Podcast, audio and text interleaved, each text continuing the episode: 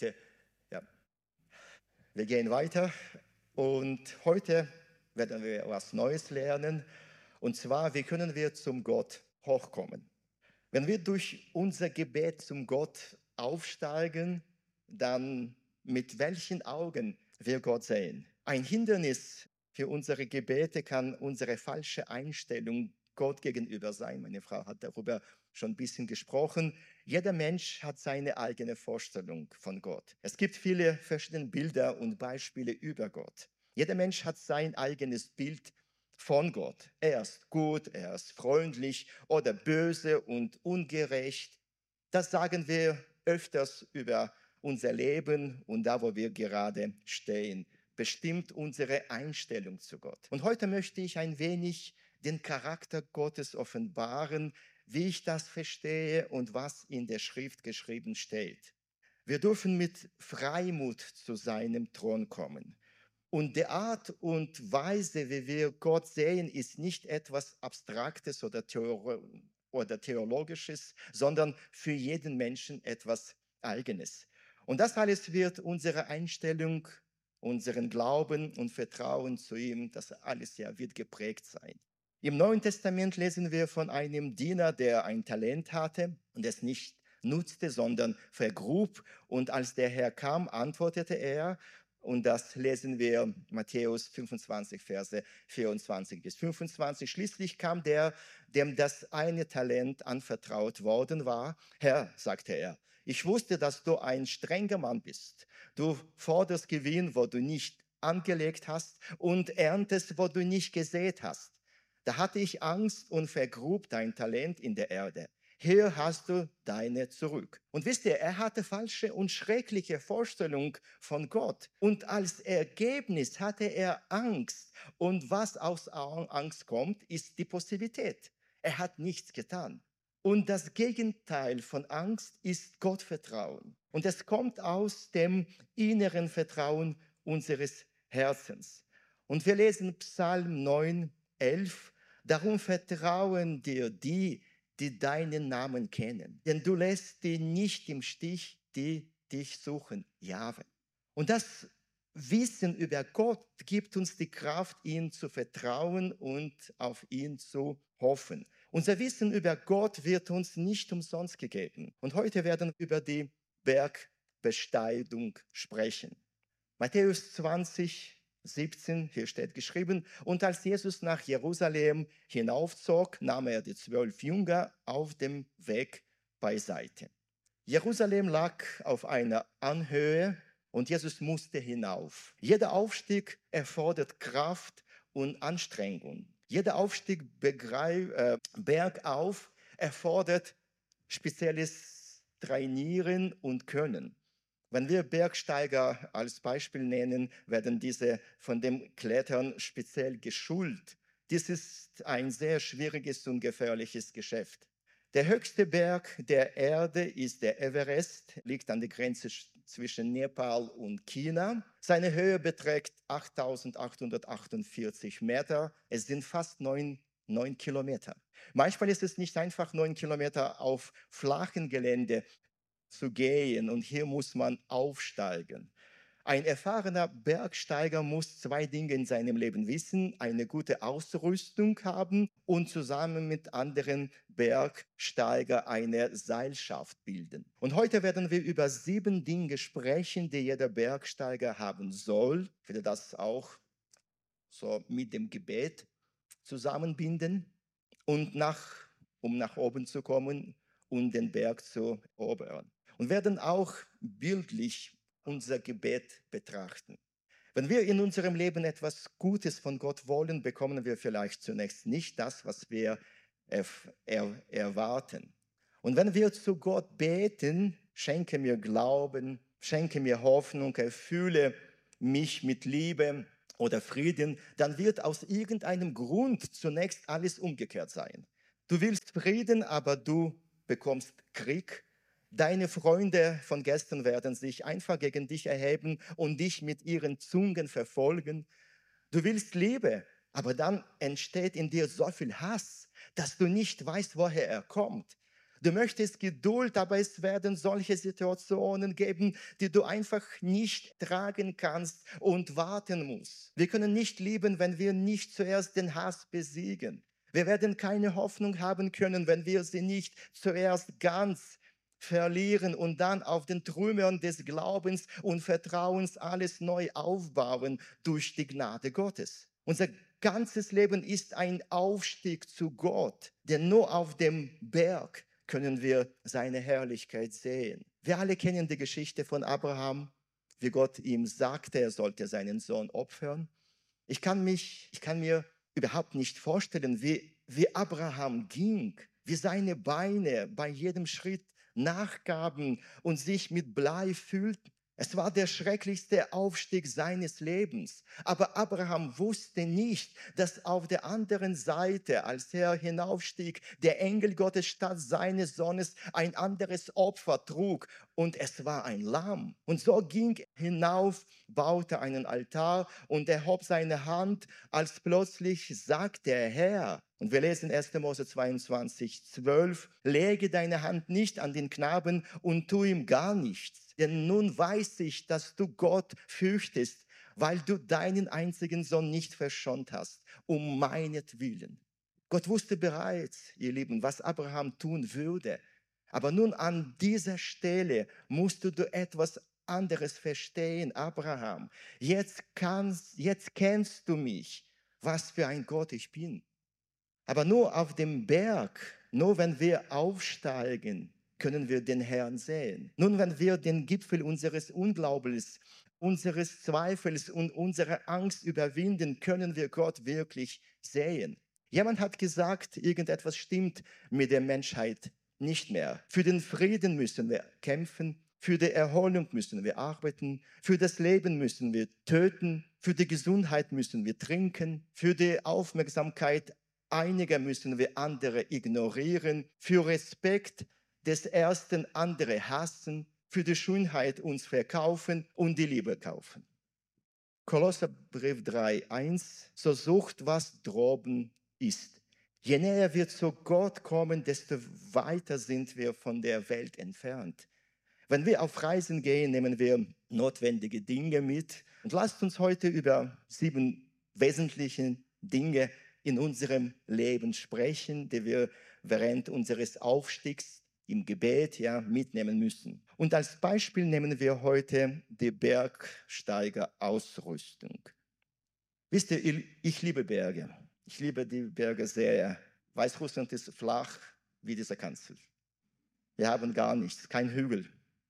Und ich war schon in, in den Alpen, in den Karpaten, im Kaukasus, aber ich habe noch nie Berge richtig bestiegen wie ein Bergsteiger.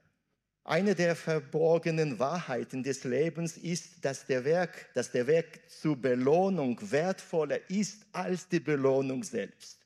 Wir müssen unsere Ausrüstung kennen, alle Haken, Schrauben, Griffe, Seile und Schnüre. Und heute betrachten wir nur einen kleinen Teil der Bergsteigerausrüstung.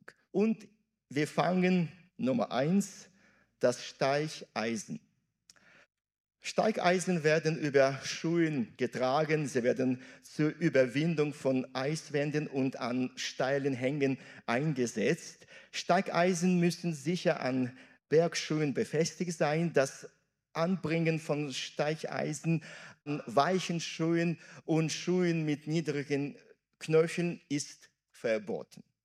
Psalm 39, Verse 17 bis 80 bis 18, wäre der Herr nicht meine Hilfe gewesen, wenn ich fällte und meine Seele hätte in der Totenstille gewohnt. So oft ich aber sprach, mein Fuß ist wanken geworden, hat deine Gnade, Herr, mich gestützt. Und diese Einrichtung, ihr Lieben, seht wie die Krallen einer Katze aus. Es ist wie Galoschen die jemand über die Schuhe zieht. Und das ist wie ein Bild für unseren Glauben. Wir können unser Vertrauen nicht auf etwas Weiches und Schwaches einziehen. Durch den Glauben klammern wir sozusagen mit letzter Kraft im Gebet an den kleinsten Vorsprung, an das Unbedeutendste in unserem Leben. Und das erlaubt uns nicht abzuspringen. Der Glaube beginnt sich zu verändern. Du gehst von Glauben zum Vertrauen. Wisst ihr, wir lesen, dass Gott ist ein Töpfer. Wir sind alle seine Gefäße, aber wenn wir zu Gott kommen, sind wir nur Material. Gott möchte nicht nicht Tonnen von Ton haben. Er möchte Gefäße haben. Und wenn er dich formt und du in seine Hand auseinanderfällst, dann ist das nicht ganz Schlimmste. Das ist besser in der Hand Gottes zu sein als in der Hand des Teufels. Wir die Fragmente nicht wegwerfen. Er baut ein neues Gefäß. Das ist die Form, die der Töpfer machen möchte. Es gibt viele Gefäße im Haus Gottes. Gott möchte, dass du sein Diener wirst. Und wir lesen 2 Timotheus 2,20 in einem großen Haus, aber sind nicht allein goldene und silberne Gefäße, sondern auch holzerne und irdene und die einen zur Ehre, die anderen aber zur Unehre. Im Haus Gottes gibt es keine Tonvorkommen, keine Rohstoffe und keine Vorbereitungen. Er arbeitet an jedem von uns und die Gefäße sind verschieden. Wenn wir ein Restaurant betreten und die Tischdekoration sehen und darüber nachdenken, welche Gerichte es, es geben wird. Ja, es gibt welches, von dem wir nichts wissen, wozu das alles dient. Ein Freund von mir, der ist Engländer und der wollte eine Schwester heiraten. Ja, und dann war er bei seiner zukünftigen Schwiegermutter und da waren, ich weiß nicht, da, da war so ein, so ein Fest und ich weiß nicht, da war so viel Besteck und circa 16 oder 20 verschiedene Dinge. Und da musste er also richtig, also Esslöffel und dann dann, dann, dann, dann Gabeln, alles für Fisch, für, also alles, alles richtig. Und der hat, ich weiß nicht, ein Ding hat er was anderes. Ja, statt Nummer 10 hat er Nummer 11 gemacht. Und als seine zukünftige Schwiegermutter das gesehen hat, hat sie gesagt, so einen Schwiegersohn brauche ich nicht. Der kann nicht richtig das alles, diesen Besteck so richtig machen. Ja. Ich kenne nur ein paar Dinge, Gabel, Messer, Löffel, das war's. Aber, aber so viel, ja. Und, und man denkt oft, wozu diese oder jene Teller, Krüge, Tassen oder Salatschüssel da sind. Aber aber sie werden gebraucht. Für Salz gibt es eine Salzfahne, ja. Für Zucker gibt es eine Zuckerdose. Sogar für den Senf gibt, gibt es einen Senftopf. Es gibt verschiedene Gefäße, gute und schlechte Verwendungszwecke. Es gibt sogar ein Gefäß als Nachttopf. Ja? Es gibt sehr viele von ihnen im Haus Gottes. Hier gibt es keinen Nachttopf. Ja? Und Gott sei Dank, dass wir alle so unterschiedlich sind. Der Herr möchte uns, uns gebrauchen. Die Gefäße müssen einer besonderen Behandlung unterzogen werden. Wenn ein Topfer ein Gefäß aus nassem Ton herstellt, wird diese auf diesem Schleifstein herumgewirbelt und der Töpfer formt ihn. Zuerst draußen und um die Wände zu machen, nimmt der Töpfer dann seine Hand und steckt sie in das Gefäß. Wenn er die sozusagen so Außenseite abschleift, ist das träglich. Also du hast jetzt gute Frisur, ein sauberes Hemd, Socken, die nicht stinken, ja. Es sieht im Allgemeinen gut aus, wenn der Herr unser Äußeres bearbeitet. Aber wenn Gott anfängt, seine Hände in uns hineinzustecken, wenn er anfängt, uns von innen heraus zu polieren, dann, ja, dann niemand, denn niemand sieht uns von innen. Die Menschen kennen uns nun von außen. Wenn Gott unser Herz erreicht und beginnt, es dort auszurichten, dann kollabieren die Gefäße. Es ist nicht die äußere Behandlung, die das Gefäß zerstört, aber in der Regel beginnt Gott, wenn er die Wurzeln erreicht, zu drücken und dann gibt es auf einmal einen Riss. Und uns gefällt es nicht, wenn Gott anfängt, uns zu verändern. Es ist einfach unerträglich, wenn man einem beibringt oder sagt, dass du das so und so, du sollst das nicht tun. Unser ganzes Wesen rebelliert dagegen. Dann bricht alles um uns herum zusammen. Und dann sagen wir, es geht mir nichts an. Es, Es ist nicht von Gott. Ich bin so, wie ich bin. Ja, wir kommen zu Gott, wie wir sind. Aber wenn Gott in unser Leben kommt, ist von unserem Leben nichts mehr übrig. Wir bleiben nicht mehr, wie wir sind. Und wir lesen Jesaja 29, 16. Oh, eure Verkehrtheit. Soll denn der Töpfer dem Ton gleich geachtet werden? dass das Werk von seinem Meister sagt, er hat mich nicht gemacht. Und ein Gebilde von seinem Bildner sagt, er versteht nichts. Wenn das Gefäß geformt ist, ist es im rohen Zustand und es ist noch nicht möglich, etwas hineinzugießen. Es mag schon sein, aber es ist roh. Wenn wir etwas in ein feuchtes Gefäß gießen, wird es sofort zu Ton. Wohin schickt Gott das Gefäß, nachdem es geformt hat? In den Ofen. Wohin? Möchte einen Witz erzählen. Ein Jude hält seinen neugeborenen Sohn in den Armen und sagt, Junge, warum weinst du? Du sollst verstehen, es gibt kein Zurück. Ja, du kannst nicht wieder zurück. Im Mutterleib war sehr gut, aber es ist einfacher, auf dem Schleifstein zu sein und noch einfacher als, als Rohmaterial zu sein. Wir denken oft, dass wir schon Berge versetzen können und dies und das tun. Aber Gott sagt, ich habe eine großartige Idee für dich. Du musst dich brennen lassen. Wir haben noch nie so viel von der Welt übrig. Aber wir sagen, ich, ich will nicht in den Ofen. Dann sagt Gott, habt keine Angst. Du wirst nicht verbrennen. Ton ist kein Heu oder Stroh. Ton brennt nicht im Feuer, wird fest. Gott sagt, ich möchte dich gehärtet sehen. Wird der Ton es dem Töpfer sagen? Der Ton wird es nicht sagen, aber der alte Töpfer schon. Lasst uns in den Händen Gottes fallen. Lass dich von ihm noch einmal formen. Vielleicht wird es eine andere Form sein. Gott weiß am besten, was aus dir wird du willst ein Star sein, aber er sagt, sei ein Hausmeister, ja. Und du sagst, nein, ich bin so talentiert, ja. Niemand will in den Ofen. Es kommt vor, dass solche Töpfe halb roh, halb geformt aus dem Kreis springen und durchs Leben gehen. Menschen, die die Prüfung nicht bestanden haben, Menschen, die Gott nicht geformt hat, die nicht gehärtet wurden, wird Gott niemals in der Lage sein, solche Gefäße richtig zu benutzen. Was soll man im Ofen tun? Im Ofen soll man aushalten. Du wirst, da wirst du stark. Was ist ein feuchter Topf? Es scheint eine Form zu sein oder zu geben, aber keinen Inhalt. Und Gott möchte, dass es klingt, wenn der Ton getroffen wird, Topf getroffen wird. Wenn du auf der Straße bist und jemand dich schneidet, Du wirst nicht sagen, das ist so ein Ringvieh, ja.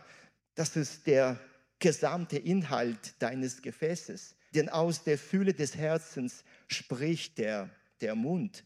Was ist unser Inhalt? Können wir in uns hineinschauen? Wir wissen, was Brennen ist. Dies ist der Fall, wenn wir auf eine unglaubliche Konfrontation stoßen oder wenn in unserer Familie gesagt wird, dass du lieber eine Hure oder ein Dieb sein solltest, als in die Kirche zu, zu gehen. Das ist alles normal. Ich habe so viele Male sowas gehört von den Geschwistern.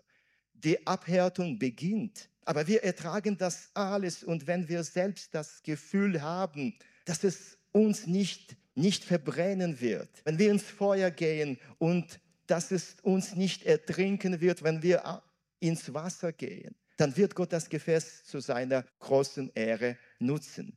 Und was heißt abhärten und brennen? Das sind Sorgen, die in uns Geduld entwickeln. Gebrannter Ton ist Geduld, wenn wir verletzt sind, wenn wir gedemütigt sind, wenn uns heiß wird, kann man sagen, Herr, ich werde nicht aus, deiner, aus deinen Händen springen, aus deinem Kreis. Ich werde diese Leiden ertragen und wir müssen diese Sorgen durchmachen und ertragen, weil dies in uns den wichtigsten Teil des Glaubens hervorbringt. Geduld. Und aus Geduld entsteht Erfahrung. In unserem Offen sammeln wir Erfahrung darin, wie man zu Gott betet, wie man von ihm Kraft und Schutz er erhält wie man sich in diesem Leben zurechtfindet. Wenn wir Geld und Gesundheit haben, vergessen wir manchmal die Bibel zu lesen. Wir brauchen Gott nicht, nicht mehr, nicht unbedingt. Deshalb stellt Gott uns solche Bedingungen zur Verfügung, damit wir durchhalten und Erfahrungen sammeln können. Und Erfahrung ist ein gebranntes Gefäß. Wenn wir die Blockade durchbrechen, das konnten gerade ja, graue Haare sein, Tränen, Narben sein. Erst dann kommt die Erfahrung zu uns. Wenn wir einen wahren Christen sehen, einen Mann Gottes, eine Frau Gottes, dann wissen wir, dass dieser Mensch durch den Feuerofen gegangen ist. Wenn Gott uns durchführt und prüft, dann werden die Schätze Gottes in diese Gefäße gegossen. Lasst uns im Glauben stehen. Wir sollen nicht wegspringen, nicht ausweichen, Gott keine Vorwürfe machen und ihm nicht beschuldigen, wann wird das, wann wird das Ende sein. Bis zu vom Vater bestimmten Zeit. Ich habe es durchgemacht, wisst ihr. Manche Freunde von mir haben es durchgemacht. Wir alle haben es durchgemacht. Und wenn wir dort ankommen, erwartet uns großer Ruhm. Der Sinn des Glaubens besteht nicht darin, uns im Himmel anzusiedeln, sondern den Himmel in uns anzusiedeln. Nummer zwei, Eispickel. Eispickel haben einen langen Schaft mit einem scharfen Schnabel, einem Spaten und einem Metallstift zur Unterstützung. Eispickel sind eine multifunktionale Vorrichtung zum Sichern in verschiedenen Gelände. Sie werden benötigt, um Stufen ins Eis zu schneiden und bieten eine dritte Stützung, der die Belastung der Beine an steilen Hängen reduziert. Wir lesen Jeremia 23, 29. Ist mein Wort nicht wie ein Feuer, spricht der Herr, und wie ein Hammer, der Felsen zerschmettert? Die Bibel ist ein wunderbarer geistlicher Eispickel, der jeden Zweifel in unserem Leben zerbricht. Mit dem Wort Gottes lässt, lässt du dich nicht vom Teufel täuschen. Jesus wurde in der Wüste versucht und die Versuchung schien ganz harmlos zu sein. Und der Teufel fängt an, wenn du Gottes Sohn bist, dann sag diesen Steinen da, sie sollen zum Brot werden. Anders gesagt, wenn du Gottes Sohn wärest, dann wärst du nicht in dieser Lage. Und wenn du nicht Gottes Sohn bist, dann sollst du auf eine menschliche Art und Weise handeln. Aber Jesus hat gesagt, es steht geschrieben. Und manchmal passiert sowas auch mit uns, ihr Lieben. Der Widersacher kommt und sagt, wenn du ein Sohn Gottes wärst, wenn du eine Tochter Gottes wärst, wäre dir das alles nicht passiert. Und wenn Zweifel kommen, dann können wir einfach sagen, es steht geschrieben, es steht geschrieben, es steht geschrieben. Und du betest, Herr, ich erinnere bestimmte Bibelverse. Ich möchte, ich möchte diese ganzen Anfechtungen widerstehen. Und der Feind zieht sich von uns zurück und wir erheben uns. Auch in dieser Lage können wir zu Gott flehen. Das ist sehr wichtig, diese geistliche Ausrüstung zu haben. Nummer drei, die dritte Ausrüstung, das Seil. Das Seil ist erforderliches Attribut des Aufstiegs. Seile werden in, in statische, das heißt nicht federnde und dynamische unterteilt. Das erste wird als Geländer und für Übergänge verwendet, das zweite für einfache Absicherung und Bänder. Wir lesen Prediger 4,12 und wenn man den einen angreift, so können die beiden Widerstand leisten und eine dreifache Schnur wird nicht so bald zerrissen. Es ist notwendig, zusammenzugehen in einer Seilschaft. Es ist notwendig, zusammen zu bleiben, damit einer den anderen sichern kann, wenn er plötzlich anfängt abzurutschen. Es ist so wichtig, zusammen zu beten. Wir sollen füreinander beten, ihr Lieben und im Gebet unterstützen. Die Kirche, die Gemeinde ist dieses Sicherheitsseil, das, das dich davon bewahrt, in den Abgrund zu fallen. In den Bergen sind alle in einer Verbindung. Man lässt keinen anderen fallen oder abstürzen.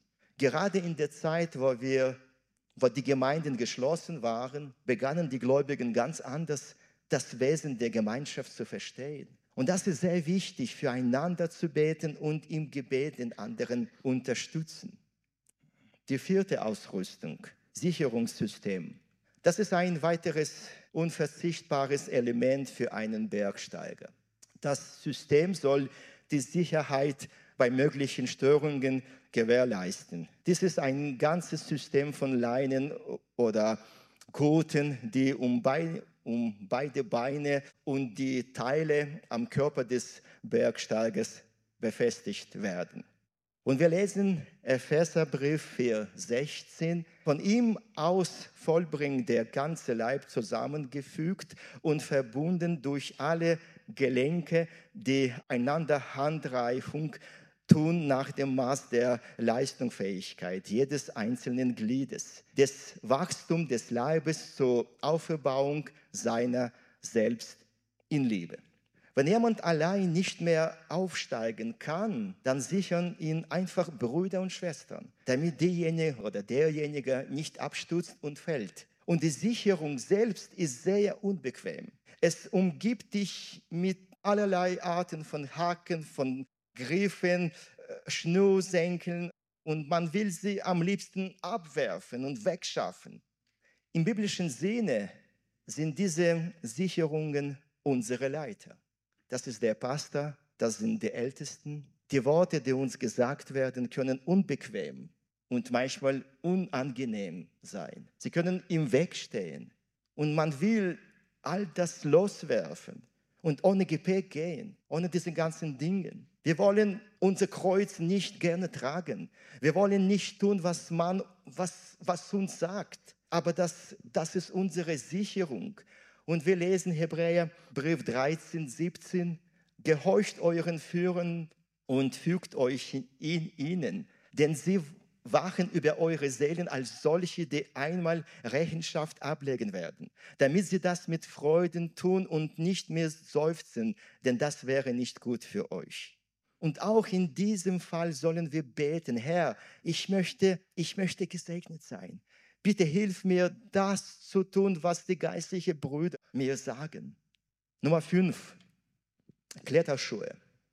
Sind spezielle Schuhe für das Felsklettern, von denen hängt der Erfolg des Aufstiegs ab. Kletterschuhe bestehen aus Gummi und Leder. Sie sollen den Fuß sehr eng bedecken. Daher werden sie barfuß oder im Extremfall auf dünnen Socken getragen.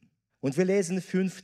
Mose 11, 24. Jeder Ort, auf den eure Fußsohle tritt, soll euch gehören. Hiob 23, 11. Mein Fuß ist seinen Tritten gefolgt. Seinen Weg habe ich bewahrt und bin nicht davon abgewichen.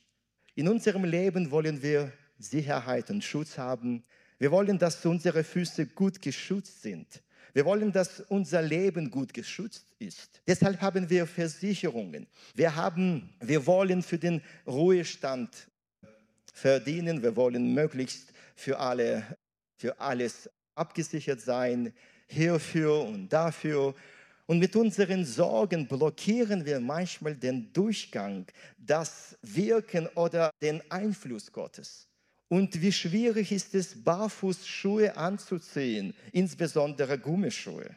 Es gibt so ein Sprichwort, hilf dir selbst, so hilft dir Gott.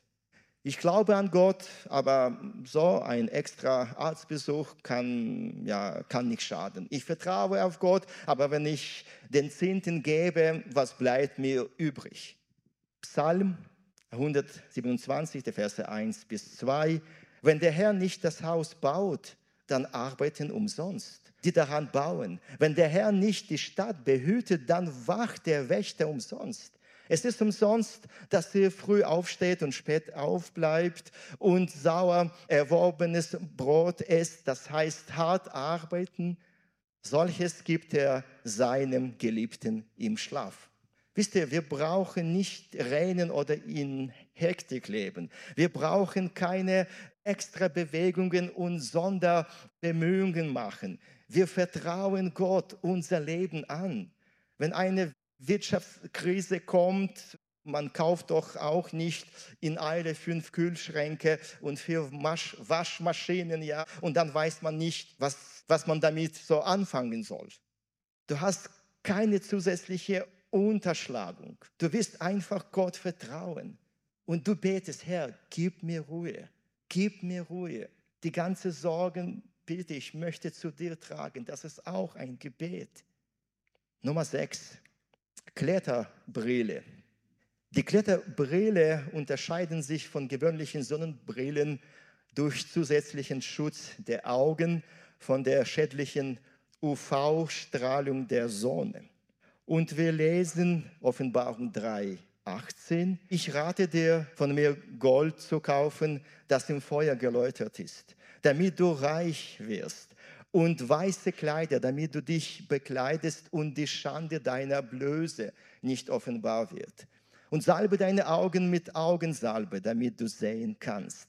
Wisst ihr, ihr Lieben, unsere Augen sehen sehr oft was Falsches, was wir nicht brauchen. Wir müssen schon, unter, schon, schon unterscheiden, welche Lehre wir verfolgen. Wir müssen schon offene Augen haben und beten, Herr, welche Sendungen soll ich schauen? Welche christliche Programme sogar? Welche ja, Prediger soll ich schauen? Herr, Herr, ob das, ob das eine Irrlehre ist. Herr, bitte, ich brauche, dass du meine Augen salbst.